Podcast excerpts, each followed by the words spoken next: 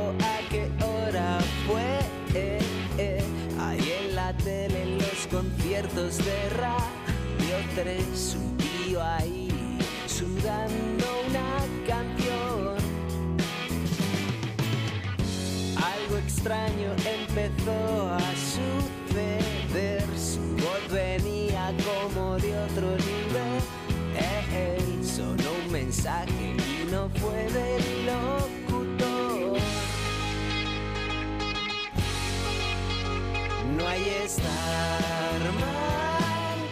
Como cada 15 días, el responsable de ciberseguridad de Tecnalia, Oscar Laje, abandona el futuro y regresa al presente.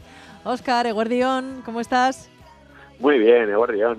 ¿Has hecho este viaje en un automóvil digitalizado de esos del futuro y de los que se están hinchando a, ven- a robar, iba a decir a vender, a robar en Estados Unidos y Canadá o, o has hecho el Ya. viaje a pie? A pie, a pie. en metro mejor, más de transporte público mejor. Bueno, está bien. Es cierto que ahora mismo la ciberseguridad de los vehículos conectados es un tema de investigación de gran actualidad, ¿no? Es un gran, un gran reto. Hasta ahora, la verdad es que nadie había parado a pensar en todo esto y siempre se, se, se buscaba la seguridad funcional del, del vehículo, ¿no? El safety que llaman en inglés, ¿no?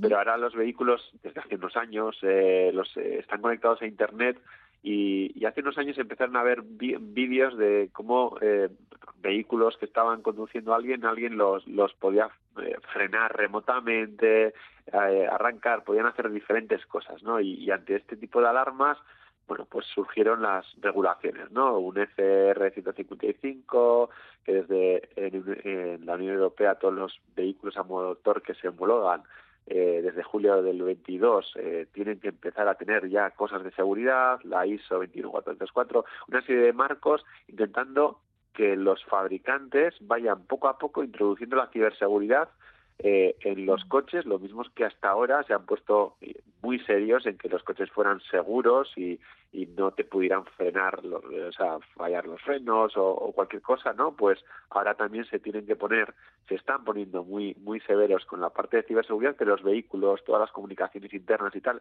no están diseñados para ser seguras, eh, porque no tenían conectividad y que nadie se, se había se había preocupado por ello, con lo cual de momento se están poniendo parches que mejoran mucho, pero no son seguros todavía del todo.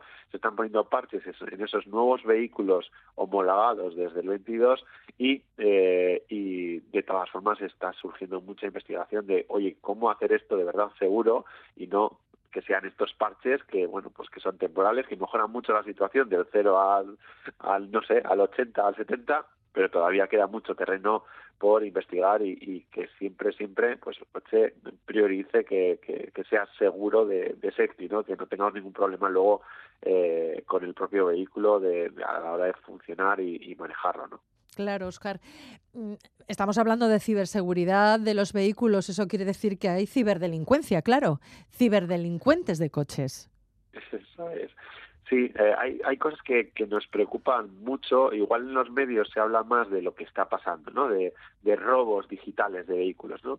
Eh, pero eh, que ahí hay diferentes tipos, nos podemos encontrar con diferentes eh, delincuentes que hacen pues o clonación de llaves electrónicas que te copian la, la frecuencia del mando cuando lo estás intentando abrir, por eso trae también abrir y cerrar separado últimamente desde hace unos años, el ut- utilizar dispositivos de hacking para controlar funciones del coche, que es lo más peligroso, que de alguna forma si se meten por internet, vamos a decirlo, a través del coche, igual estás conduciendo y podrían frenarlo, que es lo que más nos preocupa, que lo frenen o hagan algo de este estilo y que, imagínate, si te pillan una curva o lo que sea, te pueden poner en un gran aprieto, ¿no? Eso es lo más, lo que más nos preocupa y lo que eh, eh, más que el robo. Pero sí es verdad que eh, a través de un puerto que llevan los vehículos para eh, diagnósticos, el OBD2, eh, que nos sirve como interfaz de acceso a la información del vehículo, bueno, pues eh, los ladrones están pues eh, de forma rápida accediendo cuando intentan robar un coche a ese puerto y con él sacar la información para arrancar el, el vehículo.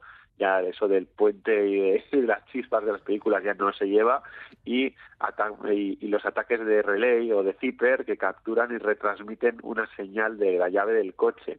Eh, se acercan y lo abren con esos keyless, ¿no? Los llaves sin coche, ¿no? Y, de ahí es lo que precisamente en estos días estaban saltando a, las, a, los medios este tipo de ataques y algún dispositivo que utilizaban para, para, para, hacerlo concretamente. Claro. Siempre se ha dicho, Oscar, que cuando uno está eh, con el volante entre las manos y llevando su coche, esto simboliza un poco eso que se dice de llevar las riendas de tu vida, ¿no? Pero con todo esto, esa idea se va a evaporar, porque claro, el control ya no lo tienes tú. Con, esta, con este progreso, quiero decir, uno pierde un poco el control de, su vida y más si está amenazado por la ciberdelincuencia. En fin, de momento Canadá ya ha declarado la guerra al Flipper Cero, que es un dispositivo de radio que vulnera los sistemas de seguridad de apertura y encendido de la mayoría de los coches actuales. Cuéntanos eh, algo más del, Flipper Cero, que es una especie de Tamagotchi que se ha convertido en una multiherramienta. Cuéntanos qué, es este dispositivo. Bueno, pues eh, efectivamente, ¿no? Es un dispositivo eh, bueno de código abierto que, que bueno que, que, es muy muy muy utilizado para para temas de probar la digamos eh, eh, cómo interactuar con diferentes mecanismos de radiofrecuencia como RFID, NFC, otro tipo de señales y nos permite hacer bueno pues pruebas de ciberseguridad, ¿no? Para probarse eh, dispositivos, ¿no? Es de es de código abierto, se vende de forma muy sencilla en muchos foros, incluso en Amazon.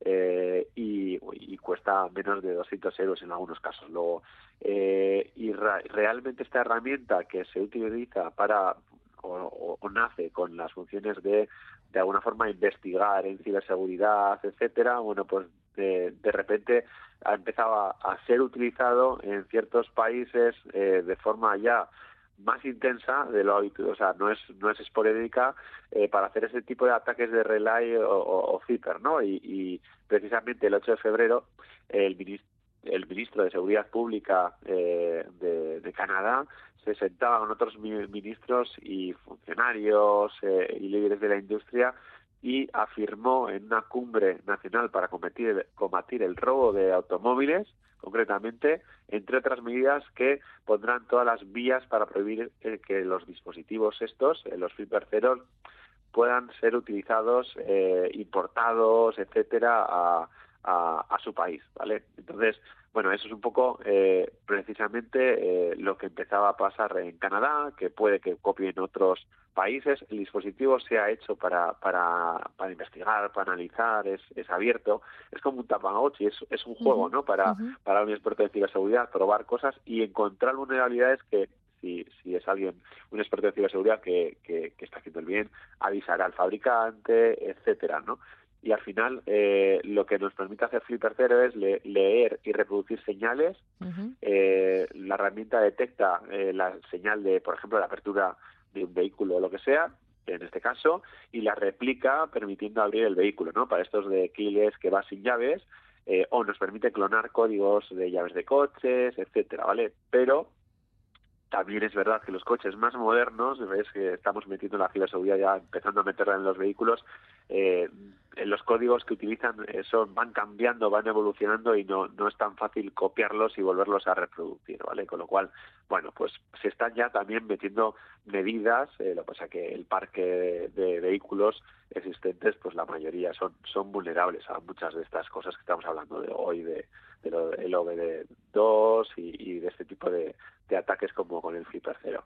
El Flipper Cero que es flipante, ¿eh? La cantidad de cosas que puede hacer. Leo aquí que sirve hasta sirve hasta de mando a distancia de televisión. Que tú me dirás, ¿al santo de qué, no? Yo creo que es más fácil coger el, eh, el mando tradicional que, que el flipper cero. Es, es un tamagotchi. O sea, al final, si, si te gusta ese tipo de cosas, pues eh, la verdad es un entretenimiento, ¿no? Ver, ver las limitaciones y hasta dónde puedes llegar con ciertas cosas, ¿no? eh, bueno, algunos algunos conocidos míos de, verdad están bastante enganchados a estas cosas, sí, pero pero para hacer el bien. ¿eh? Siempre que se use bien, ¿no? El flipper cero. pero ¿puede arrancar coches o no? Porque aquí hay como pues, dudas. Eh, sí, hay dudas, ¿eh? O sea, eh, hay vídeos de cómo se arrancan, etcétera. Eh, lo que sí es verdad es que muchos sistemas de keyless te permiten entrar al coche, etcétera, pero pero luego necesitas ir un paso más allá para llegar a, abrirlo, ¿no? De hecho, Eh, entonces ahí es donde está la duda. De todas formas, eh, volvemos a, que hay otros métodos eh, como el puerto este de, diagnóstico que se suelen utilizar para arrancar. Entonces, quizás eh, yo sí creo que pueden ser eh, ataques un poco combinados, ¿no? que el coche le permita entrar eh, de forma muy sencilla, de esto que te permita acercarte a la puerta, meter la mano y abrir, pero que luego para arrancar suelen pedir, digamos, un nivel más de seguridad. Y quizás ahí eh, lo estén utilizando el puerto. No lo sé, no, no, no hemos encontrado información del detalle. Yo creo que precisamente para no dar malas ideas a nadie, yo creo. No, bueno, pues vamos a dejar aquí el asunto Flipper cero y vamos a cambiar de tema, si te parece. Volveremos a charlar ya en marzo y se está anunciando mucho que el mes que viene WhatsApp será compatible con Telegram y con otras apps de mensajería. Pero ¿qué podemos ir adelantando respecto a este cambio importante, creo yo? Sí, es un cambio eh, muy importante. Lo que vamos a, tener en marzo, o lo que esperamos tener en marzo, es que en la parte superior de la bandeja de entrada de, de, WhatsApp tengamos una pestaña que ponga chats de terceros. Eso es lo que más o menos el prediseño que se está mostrando, hablando, ¿no? y ahí es donde vamos a tener mensajes que podamos recibir de, o enviar de, desde nuestro WhatsApp a otras aplicaciones externas. Esto es solo para Europa. Eh, y esto nos permitirá pues eh, una interoperabilidad con otras herramientas de mensajería. En este caso nos permitirá enviar, recibir mensajes con otras aplicaciones eh, y también al revés. Por ejemplo, desde Telegram a WhatsApp, ¿no? y principalmente al principio se anuncia que en marzo vamos a arrancar con mensajes, o sea, mensajes, imágenes, audios, vídeos y archivos. Bueno, que no es poco, ¿eh? que es la mayoría, yo creo. Y, eso es un poco cómo vamos a arrancar ahora mismo en, marzo. Pero en un futuro incluso se habla de que esto se podría ampliar a, las llamadas también. Eso es, lo que pasa es que todavía no hay, eh, requieren de, digamos, el, todo esto anterior es como enviar un mensaje con un contenido de un audio, un, fichero, un, un fichero un texto, las llamadas ya requieren una conexión mucho más compleja. Entonces, eso es precisamente lo que en principio WhatsApp dice que también está trabajando y que, pero que, que va a llegar más adelante. También porque esto puede también, con, también contener ciertos riesgos también de privacidad mayores o, o de seguridad. ¿no? Entonces, lo quieren eh, tratar un poco mejor. Bueno, pues podríamos decir, Oscar, que este será el mayor cambio de WhatsApp de la historia. Yo no sé si esto tiene más que ver con el aniversario del nacimiento de WhatsApp, que este año mm, cumpliría 20 años mm, desde que se puso en funcionamiento, o eh, tiene más que ver con la nueva ley de mercados digitales que en la Unión Europea busca evitar prácticas monopolísticas. ¿Tú qué opinas? Lo segundo, más bien, sí, efectivamente.